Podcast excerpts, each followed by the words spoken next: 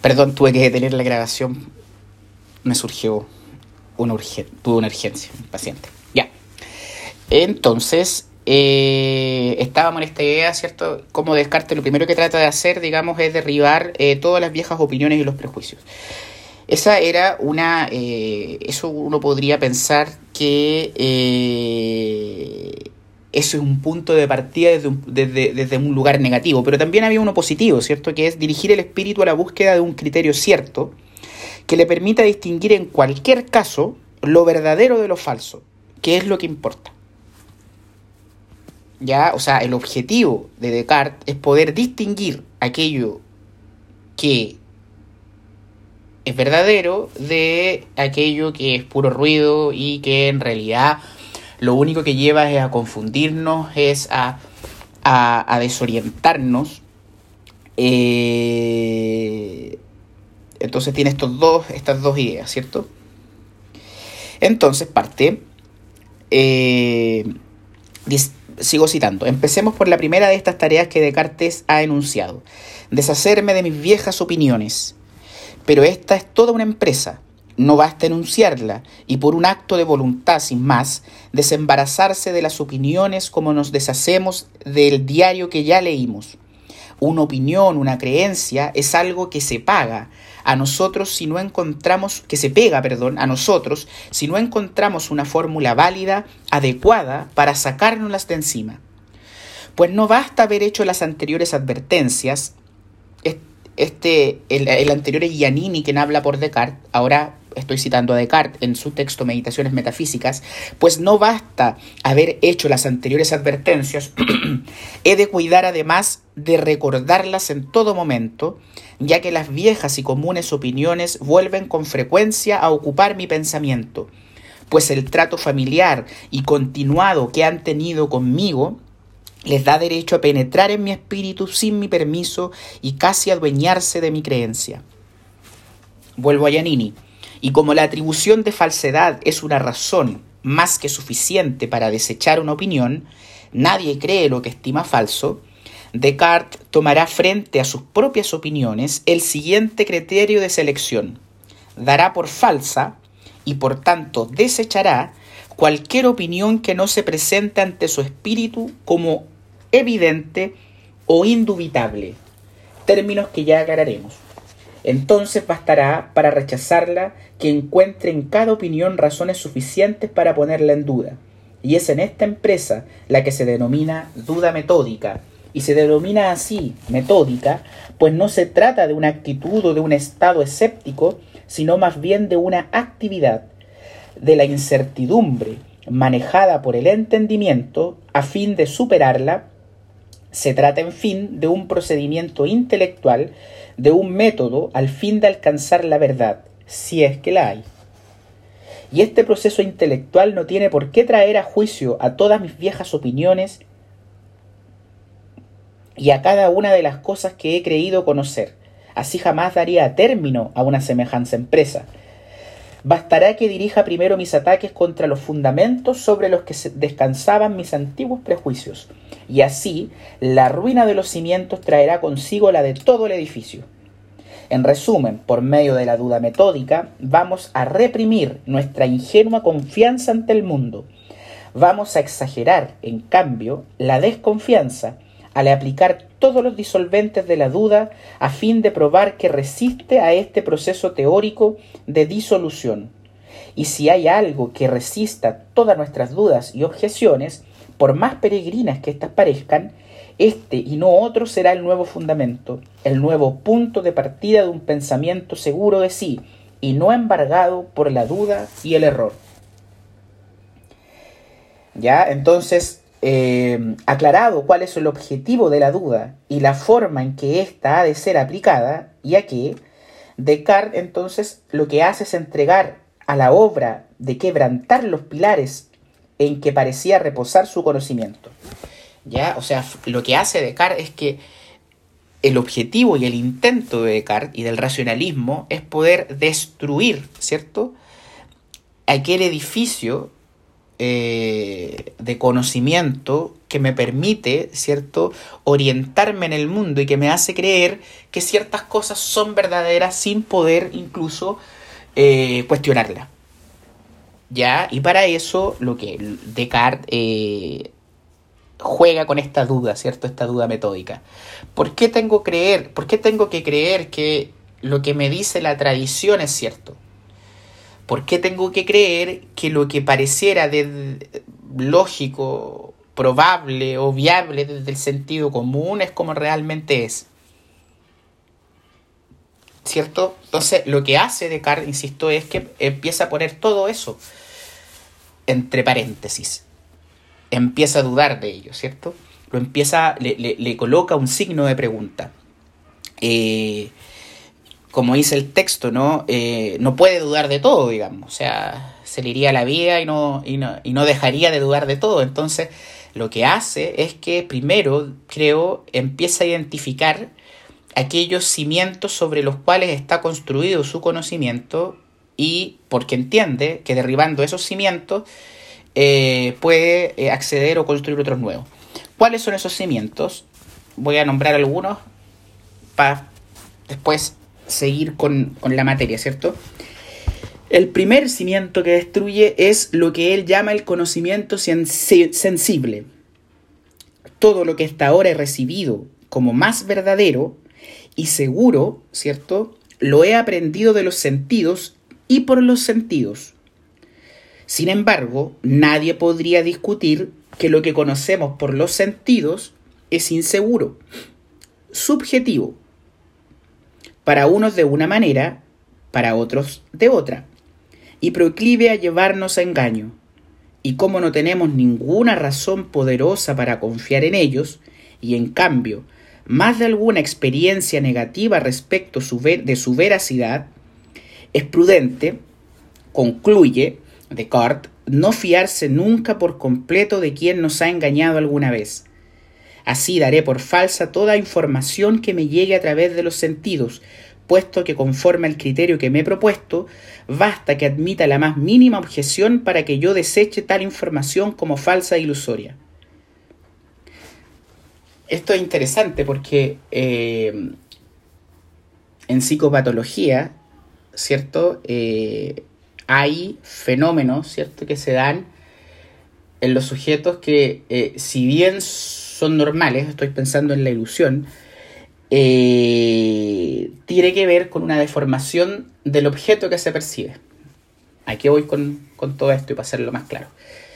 Probablemente les, haya pasado, ¿no? Eh, van caminando, ¿cierto? Solos por la noche, eh, sin que, sin que por supuesto, o sea, para que, para que el ejemplo sirva, digamos, no, no, no tiene que haber ninguna sustancia en su cuerpo que, que, distorsione su percepción. Pero imagínense que van caminando por la noche, ¿cierto? Eh, eh, usemos el contexto nacional, o internacional, mundial.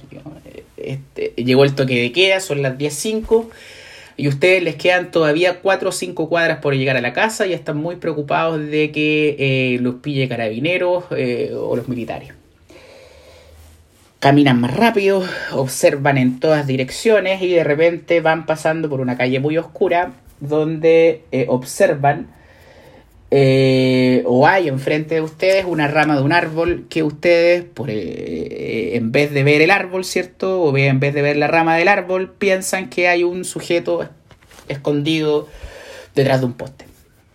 ¿Ya?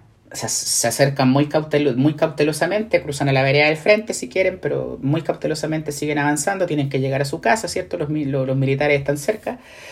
Eh, están muy asustados, se van acercando al poste, se van acercando al poste y se dan cuenta que en realidad es una rama de un árbol y no un sujeto, ¿cierto? Descansan, siguen caminando, siguen caminando rápido, pero la angustia de eh, pensar que detrás de ese poste había un sujeto desaparece porque en realidad sus sentidos los, los engañaron y donde otros pudieron ver la rama, ustedes vieron a un sujeto escondido detrás de un poste. ¿Ya? Entonces, lo que dice Descartes en este párrafo es que los sentidos nos engañan. Ya, lo que nosotros percibimos a través de los sentidos y de nuestro cuerpo es engañoso. No hay que confiar en ellos. ¿Ya? Ese es como el primer, eh, eh, el, primer edificio que destruye el conocimiento que se percibe a través de los sentidos. Voy a otro. Eh, voy a leer algún otro que me,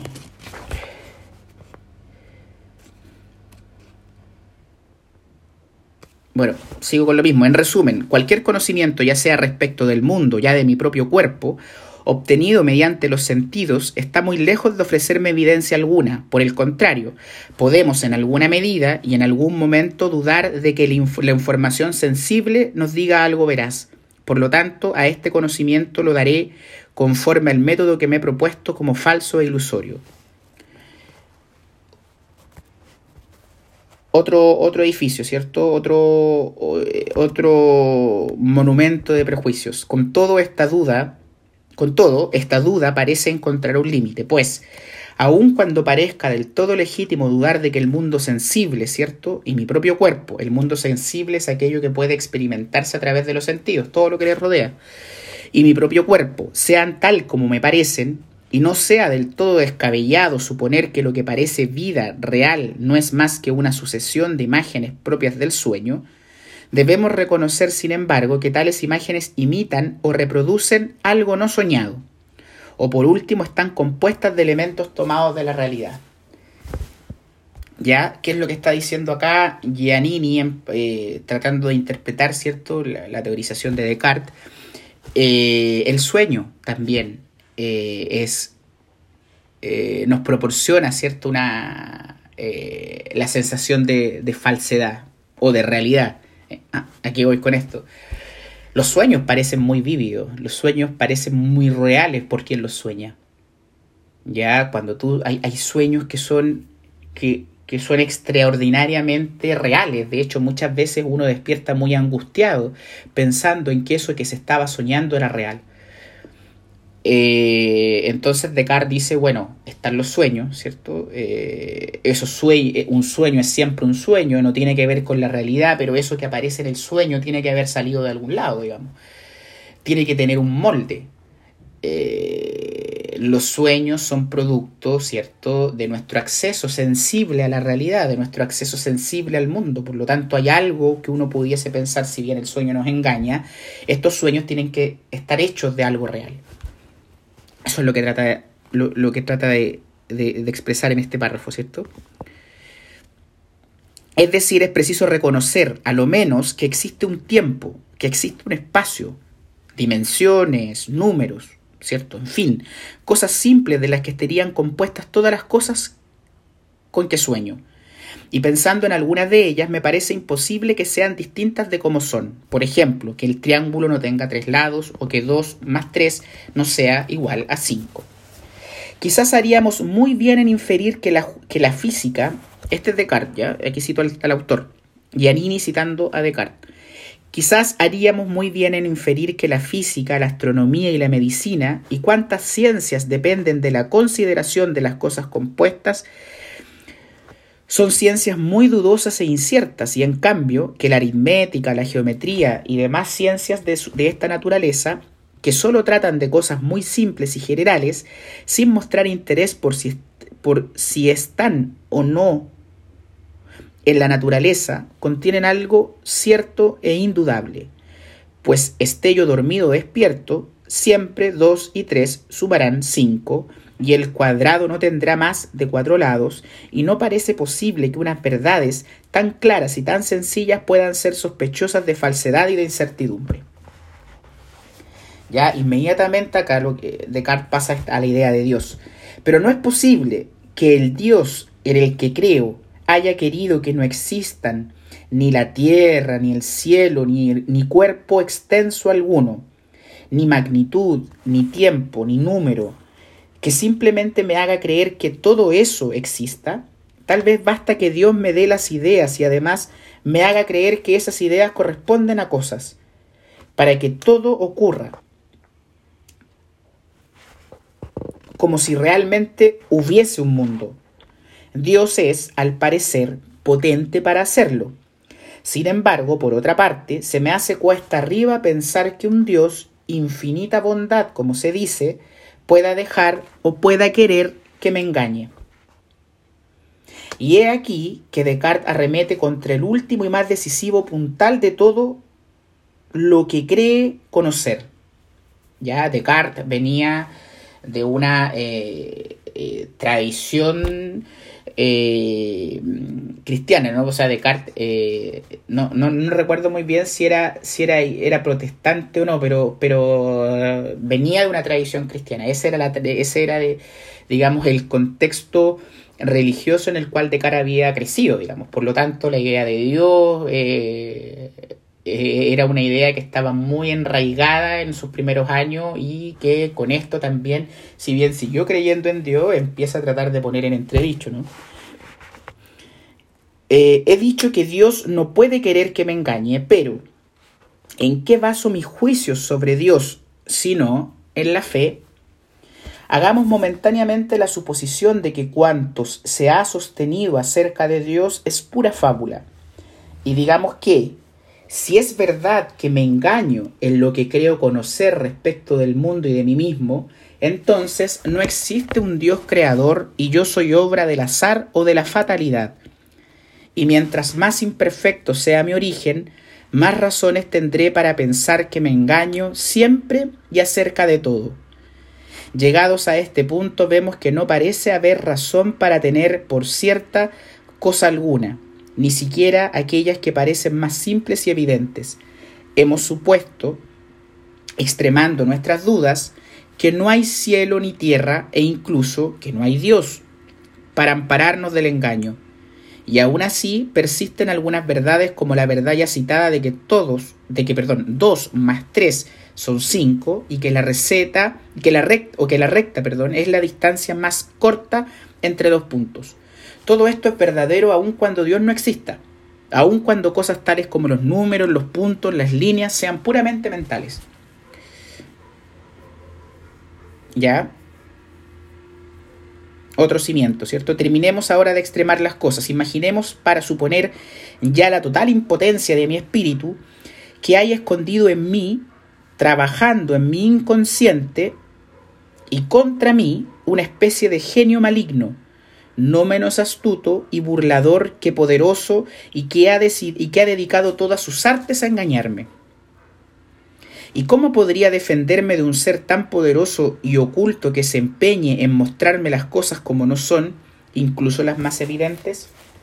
Y he aquí el primer descubrimiento cartesiano la primera detención en su retroceso destructivo, ¿cierto? De Carlos lo que está haciendo es desconfiando de todo, desconfiando de los sentidos, desconfiando de Dios. Entonces, bota todo para empezar a construir. Eh, es interesante y en cierto sentido bonito el símil, porque eh, uno en terapia de alguna u otra forma trata de hacer eso, ¿no? Eh, uno recibe sujetos con un malestar subjetivo importante.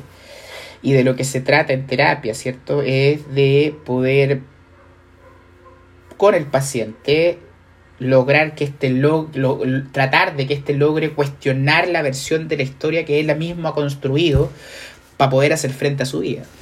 Entonces hay también un proceso de, de, de, eh, que apunta a a, votar eso que ha sido construido.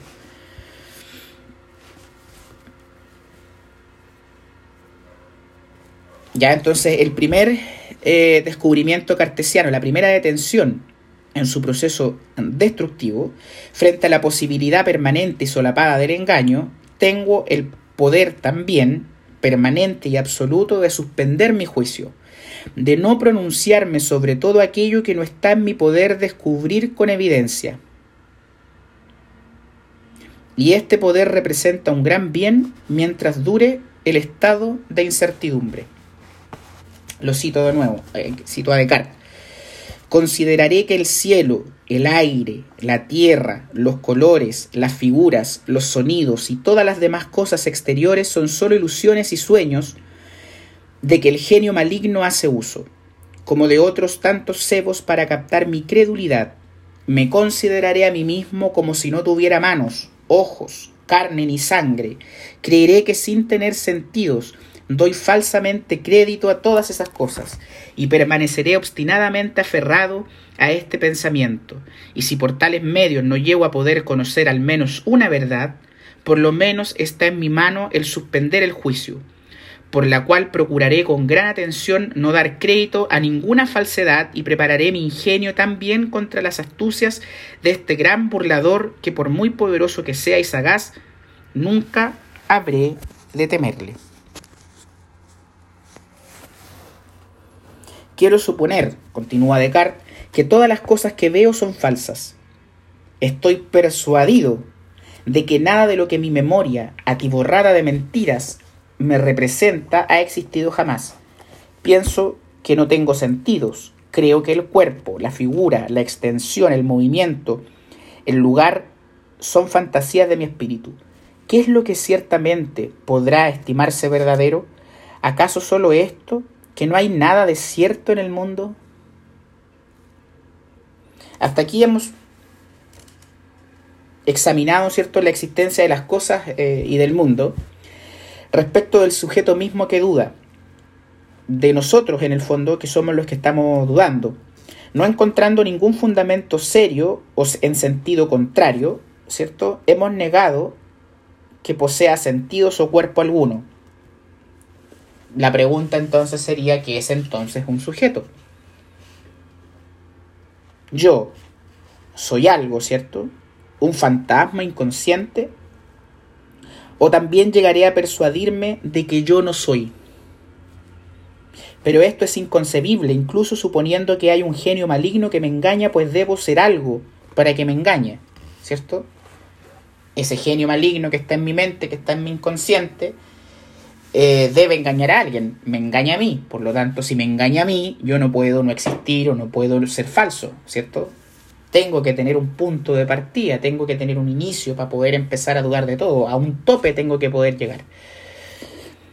Debo ser algo por más que dude de mi propio pensamiento, porque mientras dudo, sigo pensando, y si pienso, soy algo, por lo tanto, existo. Por tanto, hay algo indubitable entre todas mis opiniones, que yo existo mientras pienso, Nada sé todavía de mi cuerpo, nada de mis actos físicos. Estos pueden existir o no existir.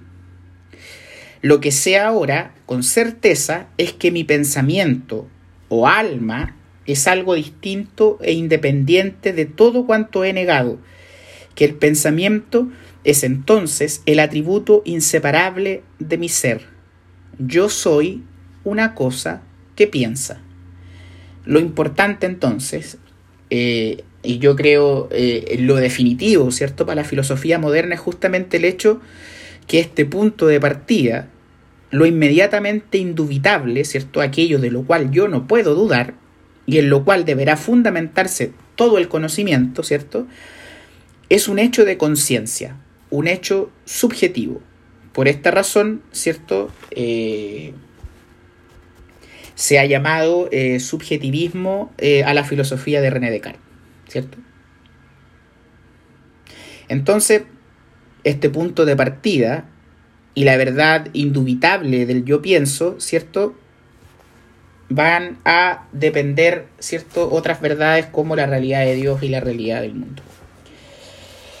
Entonces, eh, no sé si queda claro o, se va perfilando esta idea de racionalismo, ¿cierto? Donde eh, su principal exponente es Descartes y donde lo que termina eh, haciendo es derribando este edificio de eh, conocimientos ya sea adquiridos por tradición, ¿cierto? Por una tradición oral, por estar sujeto a un contexto determinado, en un tiempo determinado, eh, ya sea porque eh, fueron cosas de las cuales él fue observando, fue viendo y que de alguna u otra forma eh, les dio certeza por el simple hecho de que sus sentidos, ¿cierto?, le informaban que así era. Entonces, el, gesto de Descartes o la intención de Descartes es poder poner en tela de juicio o en incertidumbre todo aquello que daba por cierto. ¿Ya? Eh, ese, e, ese, es el primer... Eh, ese es el aporte de Descartes el gran aporte, este, este, famoso, este famoso término, digamos, pienso, luego existo. Puedo dudar de todo. Puedo dudar de mis sentidos, puedo dudar de Dios, puedo, puedo, puedo actuar con incertidumbre en relación a todas las cosas del mundo, pero de lo que no puedo dudar es de que existo. De que pienso, de que hay un ser que piensa y que por ende hay algo que existe y que es el punto de partida, ¿no? Entonces, Descartes lo que hace es, avancemos un poquitito, por medio de, esta, eh, por medio de la duda metódica, ¿cierto? Descartes lo que hace es afirmarse a sí mismo como una cosa pensante. El sujeto, el ser humano, es alguien que piensa. Pero una vez que estableció la existencia de Dios y su papel como garantía del conocimiento verdadero, este es un movimiento que hace después, al cual no me voy a detener porque mm, yo creo que eh, nos aleja un poquitito de, lo que de hacia dónde nosotros vamos. Consideró que era posible, cierto, reconocer con claridad la distinción o la idea de cuerpo. Ya esto esto me parece relevante. Eh, no sé si ustedes han oído hablar de la idea de dualismo cartesiano, ¿cierto? Lo que hace René Descartes con esta teorización a propósito del cogito ergo sum, en latino pienso, luego existo, eh, es poder hacer o es poder pensar esta dualidad entre mente y cuerpo.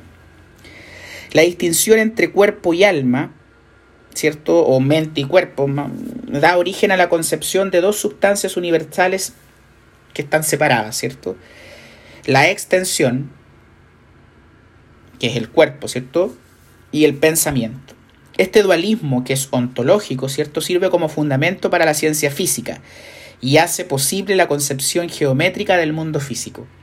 Todos los cuerpos se definen como extensión y las únicas propiedades que pueden determinar su naturaleza y función como objetos materiales son la figura, el tamaño y el movimiento. ¿Ya?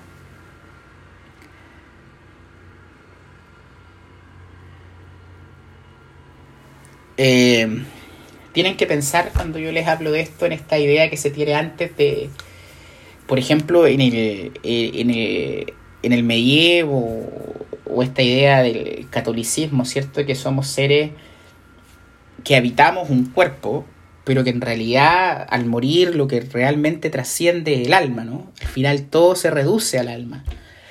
Eh, lo realmente vivo o lo realmente importante en la tradición cristiana es esa alma, ¿cierto? Que, que, que, ocupa un cuerpo en determinado, momento, determinado momento, pero que tiene la posibilidad que después de que este cuerpo muera y perezca y, se lo coman los gusanos, ¿cierto? Trascender eh, porque hay un alma, ¿cierto? O sea, en el fondo no morimos, nuestro cuerpo muere. Entonces, hay una tradición que pone énfasis o, que, que, le, o que le da más peso, si ustedes quieren, a esta idea de cuerpo, por, esta idea, a esta idea de alma, perdón, por sobre la idea de cuerpo. Descartes lo que hace básicamente es permitir pensar ambas cosas de forma separada. ¿Ya? Y esto va a ser muy importante porque eh, de alguna u otra forma toda la tradición médica, si ustedes quieren, fisiológica, qué sé yo, empiezan a trabajar sobre esta idea de cuerpo separado del alma. ¿Ya? Eh, todas las concepciones mecanicistas que hay del cuerpo, esto es, que el cuerpo funciona y opera como una máquina, tienen que ver con esta división que Descartes hace del cuerpo y la mente del alma y, la del alma y el cuerpo. ¿Cierto? Entonces empiezan a producir una serie de... de, o, no, sé si se empiezan a producir, yo creo que ya estaban, lo que pasa es que Descartes lo, lo, fundamenta filosóficamente nomás. Pero, pero empiezan una serie de disciplinas a, eh, a avanzar con respecto al conocimiento de, de, del cuerpo humano, ¿cierto? Producto de esta distinción, producto de esta división.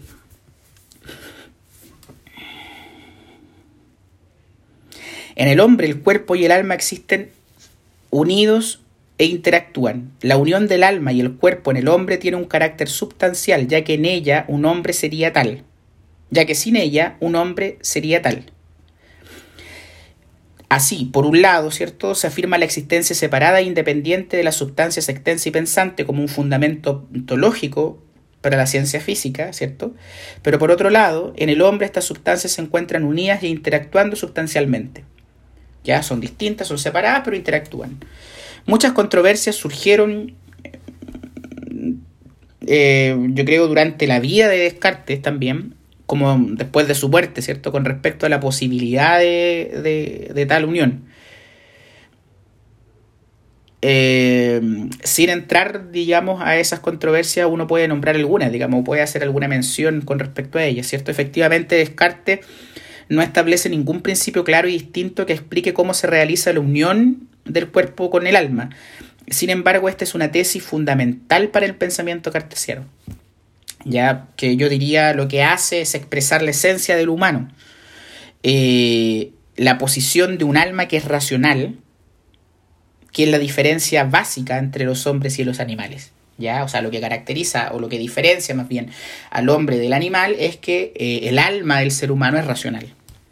Ya esta alma, ¿cierto? Que parte de la base de la duda, ¿cierto? Y empieza a construir un conocimiento verdadero poniendo en tela de juicio todo aquello que no resulta evidente que es falso. ¿Cierto? Debe quedar eh, claro que al elaborar su filosofía lo que hace Descartes es que no tenía como objeto principal desarrollar una concepción específica de lo psicológico.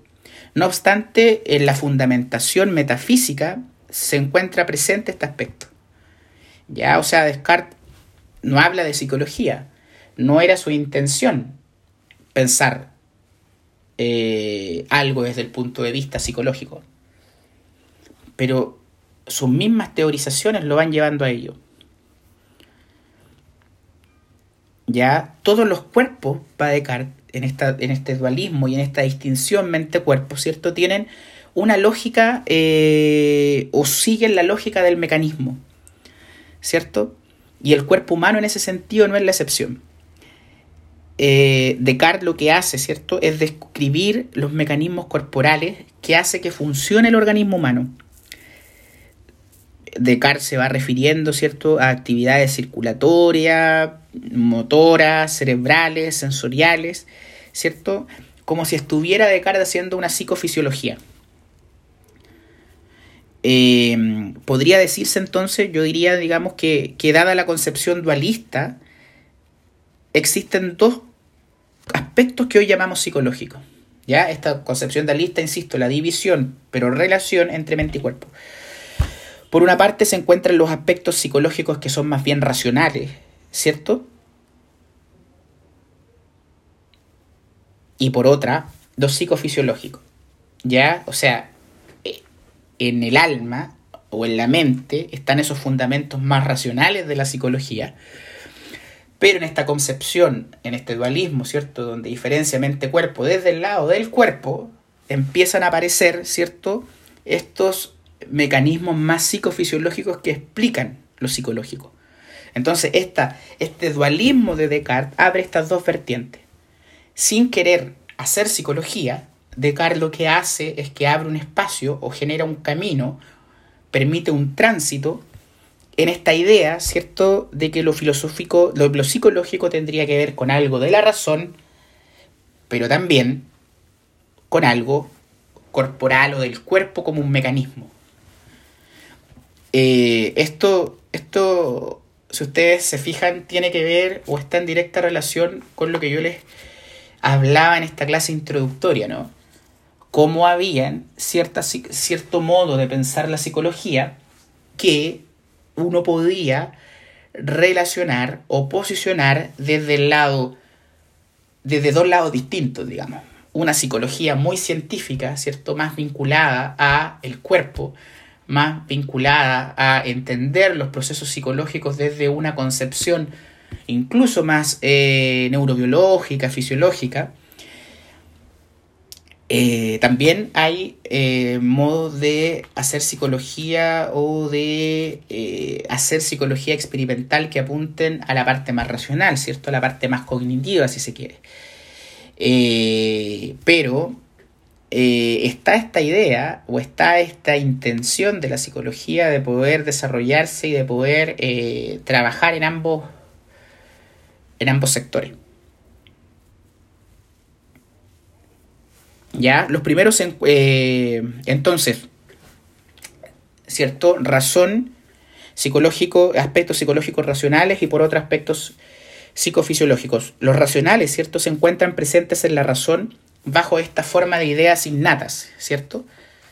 Y los segundos se consideran como ideas adventicias adquiridas a través del cuerpo por medio de la experiencia, o con ideas o como ideas facticias, ¿cierto? construidas por la imaginación.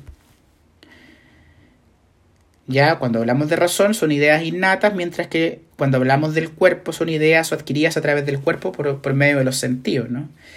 Eh, no sé si ustedes saben cómo, lo, cómo opera la vista, el tacto, ¿cierto? El olfato, hay todo un proceso fisiológico que permite que un determinado estímulo eh, que se produce en el ambiente llegue a nuestro cerebro, por ejemplo, si yo miro una mosca, ¿cierto? Si yo miro un árbol, ¿cierto? Algo se produce desde un punto de vista fisiológico que permite que en mi mente, digamos, aparezca esa imagen que yo tengo enfrente, ¿no?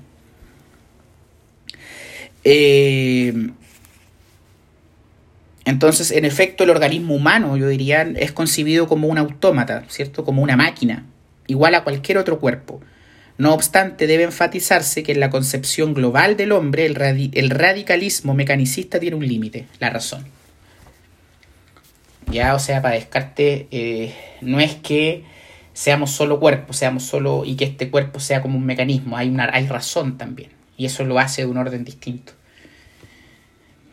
La unión mente y cuerpo es un problema que surge cuando no se entiende que esta concepción dualista no, se aplica sin más al ser humano. La primera certeza alcanzada es que el hombre es una cosa pensante, ¿cierto? Pero para Descartes es inevitable reconocer que el hombre está continuamente siendo afectado o invadido, ¿cierto?, por sensaciones que no pueden originarse en la mente, sino que dada su naturaleza provienen de la unión de la mente con el cuerpo. Lo que les decía, ¿no? Cómo conocemos lo que nos rodea, cómo tenemos acceso a lo que vemos, a lo que, olfateamos, eh, a, lo que tocamos, ¿cierto? Es por algo que se produce fuera, es por algo que está fuera. Por lo tanto, hay una relación entre el cuerpo y la mente y la idea, ¿cierto? No es que yo tenga una idea de una mesa y que esa idea sea preconcebida y que estuviese ahí en mi cabeza, tengo una idea de mesa porque mis sentidos, ¿cierto?, observan afuera o alcanzan afuera esta estructura que yo entiendo como mesa.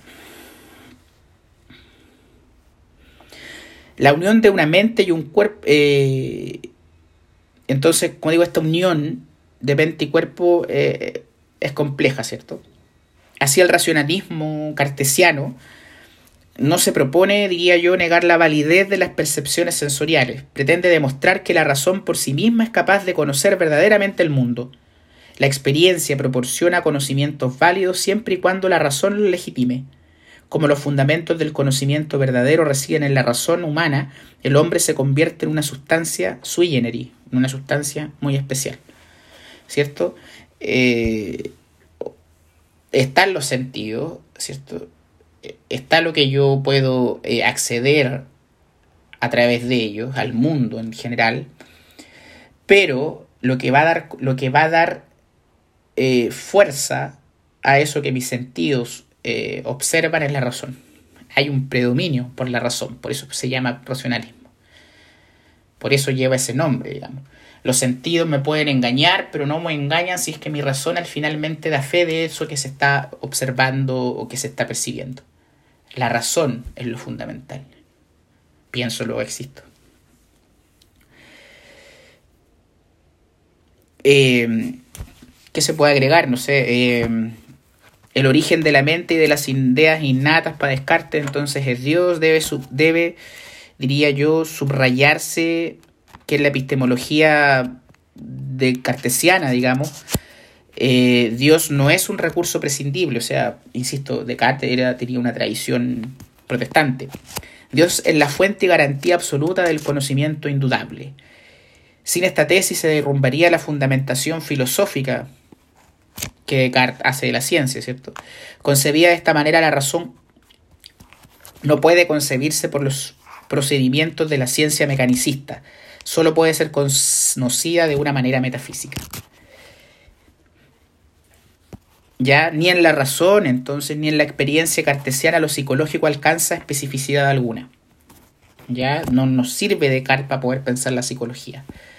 O sea, Descartes no es el inicio de la psicología. Descartes llega a ciertas concepciones psicológicas a medida que avanza y que su objetivo es otro, digamos. De la unión entre la razón y la experiencia podría surgir alguna posibilidad de que lo psicológico alcance el carácter de región autónoma del conocimiento, ¿cierto? Pero la unión del cuerpo y el alma para Descartes no puede ser un objeto de estudio científico, como el mundo físico, sino más bien es algo que debe ser conocido o aprendido o estudiado a través de la moral. Ya, o sea, Descartes no tiene o no está pensando, ¿cierto?, en la psicología como ciencia. Ya, entonces, eso diría yo con respecto a Descartes. Me voy a detener después un poco más en esta idea mecanicista del cuerpo, que a mí me parece, insisto, fundamental para poder tratar de ir pensando otros temas eh, con respecto a eh, un acercamiento a la psicología más científica o de pretensión más cientificista. Científica y lo científico y el cientificismo no es lo mismo. ¿ah? Eh, yo creo que muchas veces se hace o se pretende más científico, no, no, no se hace ciencia, sino que hay, hay, hay otra cosa que que me parece que podemos tocar después, que tiene que ver con hacer esa diferenciación entre la ciencia y el cientificismo. Me cuesta la palabra. Ya, pero, pero que pudiéramos eh, tocarlo después, digamos, porque, porque hay, hay conocimientos que se van construyendo de forma muy rigurosa por ejemplo, en las ciencias sociales, ¿cierto? Sin que necesariamente se ocupe el método científico y no por ello es un, son conocimientos menos rigurosos, importantes o que tengan alguna pretensión de cierta verdad, ¿no? Eh, yo creo que la ciencia hoy en día eh, hay muchos de cientificismo y no tanto de ciencia, digamos cientificismo es como la pretensión de hacer algo científico, ¿no? Eh, pero, no, que, pero que no necesariamente es. ¿ya? Ahora una pregunta, otra pregunta con respecto a eso sería, ¿solo lo verdadero es posible de acceder a través del método científico? ¿Todo lo verdadero es aquello que puede ser comprobado científicamente? Eh, uno rápidamente tendería a pensar que, que sí, uno vive en un contexto, insisto, donde todo, donde todo de alguna u otra forma es verdadero en la medida en que la ciencia lo diga, ¿no?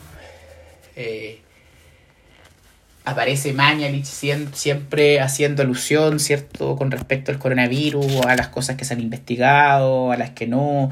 Un grupo, eh, los científicos de la Organización Mundial de la Salud dicen que si eh, yo me contagié de coronavirus, no hay riesgo de que sanándome después me vuelva a contagiar, ¿cierto? Después eh, aparece la Organización Mundial de la Salud diciendo que en realidad nada de certeza hay con respecto a eso. Entonces, siempre se está haciendo alusión al discurso científico, siempre se está pensando que aquello que es verdadero es solo si la ciencia lo dice. Entonces, una pregunta, yo diría legítima, es que si hay otros modos de acceder a lo verdadero. Hay, otras, hay otros modos de poder acceder a o, de poder fundamentar eh, un conocimiento riguroso sin que por ello pase por el hecho de ser científico. Ya, eh, entonces ahí yo creo que hay una pregunta interesante que, de alguna u otra forma eh, yo creo que queda más o menos obnubilada o menos, más o menos tapada con esta predominio hoy en día de la ciencia. Ya, no sé, me imagino yo, entiendo que hay más mujeres en el curso, ¿no? Eh, yo me acuerdo, ¿cierto? Eh, no sé, me toca verlo mucho con pacientes. Yo trabajé en algún momento en el programa Chile Crece Contigo, que es un programa que está destinado a trabajar con pacientes, em, con mamás, ¿cierto? Y es un programa de protección que lo que hace es brindar apoyo biopsicosocial a mujeres desde el momento en que quedan embarazadas hasta que los hijos cumplen 5 años. El programa Chile Crece Contigo una política pública que tiene como objetivo eso. Eh, entonces a mí me tocaba mucho eh, trabajar con mamás que sufrían depresión postparto. Ya, o sea, eran mamás que durante su primer embarazo, ¿cierto? Eh, el hecho es, por lo general en el primer embarazo, no siempre, pero por ejemplo, mamás muy jóvenes que frente al hecho de ser mamá y de que la vida les cambió en 180 grados, ¿cierto? Empiezan a sentir incluso alguna cierto rechazo por lo el hijo, cierto rechazo a la nueva vida, ¿cierto? Porque antes podía salir, podía eh, divertirse, podía hacer cosas de niña, eh, y de un día para otro pasó de ser niña mujer y, le cambió la vida, ¿cierto? Insisto, un 180 grados y eso empezó a traer aparejados sentimientos depresivos. Entonces es interesante porque antes, cuando, cuando una mamá necesitaba preguntar algo con respecto a la maternidad, cuando una mamá necesitaba preguntar algo con respecto a cómo hacer con el hijo, ¿a quién recurría? ¿Ante a quién recurría la mamá, esa mamá? Antes recurría a su mamá, a la abuela, ¿no? Mamá, ¿cómo hacer si a mi hijo le duele la guatita? ¿Qué, qué darle, cierto? Ahí la mamá le preparaba, ¿cierto? Una agüita de hierba y, y, y resolvían, la verdad es que bastante bien. Ahora, ¿a quién le pregunta una mamá? Con respecto a cómo ser mamá o cómo hacer en determinadas situaciones que generan angustia. Ahora la mamá le pregunta al pediatra, ¿no? Ahora la mamá le pregunta al psicólogo, todo se psicologiza, ¿ya? O, eh, o, busca por internet, ¿no? O hay estos famosos libros de autoayuda, cómo ser mamá, cómo ser una mamá 100% buena en 10 pasos, no sé, estoy inventando. Estoy siendo irónico también. ¿Ya? O sea, ahora lo que se hace es que ya no se le pregunta al otro, al otro de la tradición, al otro de la autoridad, ¿cierto? Al otro, a la abuela, al, al, padre, a la madre, sino que se le pregunta a la ciencia. Se le pregunta al pediatra, ¿cierto? Que se formó en medicina, se, se, se, le pregunta al psicólogo, que supuestamente tiene la fórmula de cómo ser una mamá buena, ¿cierto? Cómo ser un papá bueno. Eh, ahora la autoridad la tiene la ciencia y quien ha perdido mucha autoridad, si uno quisiera, es el discurso religioso, por ejemplo. ¿Cierto? las religiones ahora son eh, discursos que han perdido un poder de forma considerable, ¿no? Eh, por múltiples factores. Yo diría que el más reciente, esta ola de abuso, de curas pedófilos, ¿cierto? De, de, encubrimientos de abusos sexuales con respecto eh, por parte de la iglesia, entonces los grandes relatos, como se dice, que son los religiosos, empiezan a perder peso. Ya eh, en Chile eh, la gente cree menos en la religión. Si uno ve las encuestas que se, que se hacen, digamos, cada cierto tiempo con respecto a la población católica o la, la población que, que, dice ser parte de una religión, ha ido disminuyendo. Eh, la gente se casa menos, ¿cierto? La gente empieza a convivir. el, casamiento, digamos, es parte de la tradición religiosa. Digamos, uno no se puede casar por el civil, pero también por la iglesia. Entonces, es, interesante cómo, la ciencia, desde hace ya, desde hace ya un montón, ¿cierto? De, pero con mucha fuerza en las últimas décadas, ha empezado a ocupar un lugar de preponderancia en nuestras vidas que uno, insisto, ni siquiera, ni siquiera realmente logra, ni siquiera dimensiona. Ya, y es como esta idea del champú, ¿no? Ahora todos los productos que salen y que uno ve en la tele siempre te tienen que decir al final del al final de la promoción no científicamente comprobado. Y porque es científicamente comprobado, ¿cierto? Te eh, cobran el doble de lo que te debieran cobrar. y además, ¿cierto? Tú eh, creciste con la idea de que estáis comprando algo, eh, si es caro es mejor, y si es científicamente comprobado es mejor aún. ¿Ya? entonces el último champú em, eficiente en la caída del cabello, que te, que te cuesta, no sé, 5 o 6 lucas, ¿ya? Eh, que además te dice cómo tenéis que lavarte el cabello, cuánto echar y cuántas veces al día.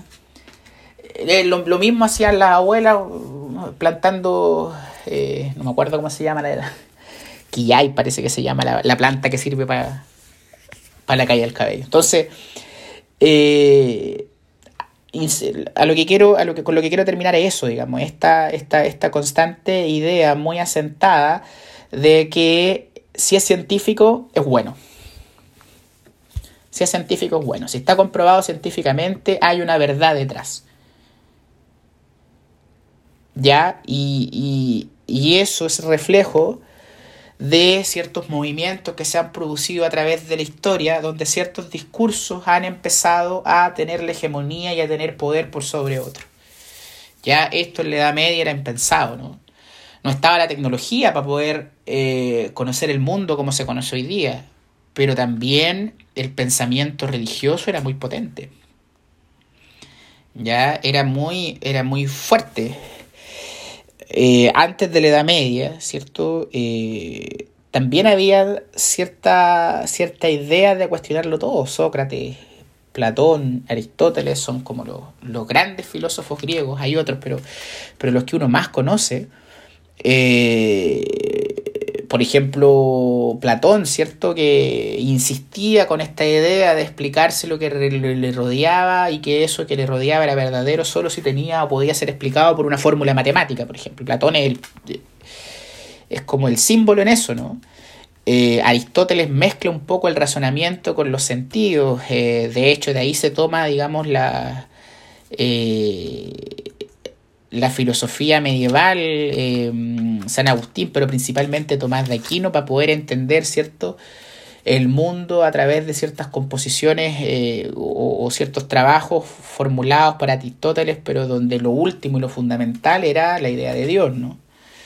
Galileo, Copérnico fueron eh, Galileo fue el que no se salvó ¿no? Del, del, enjuiciamiento y el escrutinio público hasta ser, digamos, asesinado por las ideas que profesaba, ¿no? Esta idea de que la Tierra no es el centro del universo, sino que más bien es eh, un planeta más. Porque en el fondo decir eso eh, iba en contra de todo lo que se decía, de, todo lo que la, la Biblia y el Evangelio proponía, ¿no? Entonces, es interesante poder ir pensando cómo se van produciendo estos movimientos y cómo llegamos a un punto donde la ciencia moderna empieza a surgir y empieza a tomar mucho auge. Eh, y la eh, justificación filosófica de ese auge la estamos viendo o la estamos eh, repasando a través de la concepción racionalista y la empirista que viene en un siguiente audio. Ya voy a subir los dos audios hay uno más corto en extensión y este que es más largo. El más corto va primero, ¿ya? Eh, lo que pasa es que tuve que, tuve que contestar el teléfono, tuve una urgencia, eh, era un paciente que estaba esperando que, que me llamara, entonces eh, ahí algo hice y me, me pude haber eh, confundido, así que voy a subir los dos, pero, pero puede que uno quede primero y otro después. Entonces el más corto es el primero y el más extenso es el segundo audio. La idea es que lo escuchen, anoten algunas preguntas, las revisamos el jueves. Yo voy a tratar de subir antes del jueves eh, el desarrollo del empirismo para ahí después pasar a eh, la psicología y los métodos que la psicología va utilizando para poder realizar eh, investigación con respecto a su objeto de estudio, que tiene que ver con la pregunta que hay que contestar en el foro. Ya para poder ir eh, ya formulando eso. Eso, espero que les haya quedado claro. Suena medio enredado quizás. No es tan fácil de, de, entender, pero traté de, de hacerlo lo más lúdico posible. Eso, que tengan buena semana, nos vemos el jueves.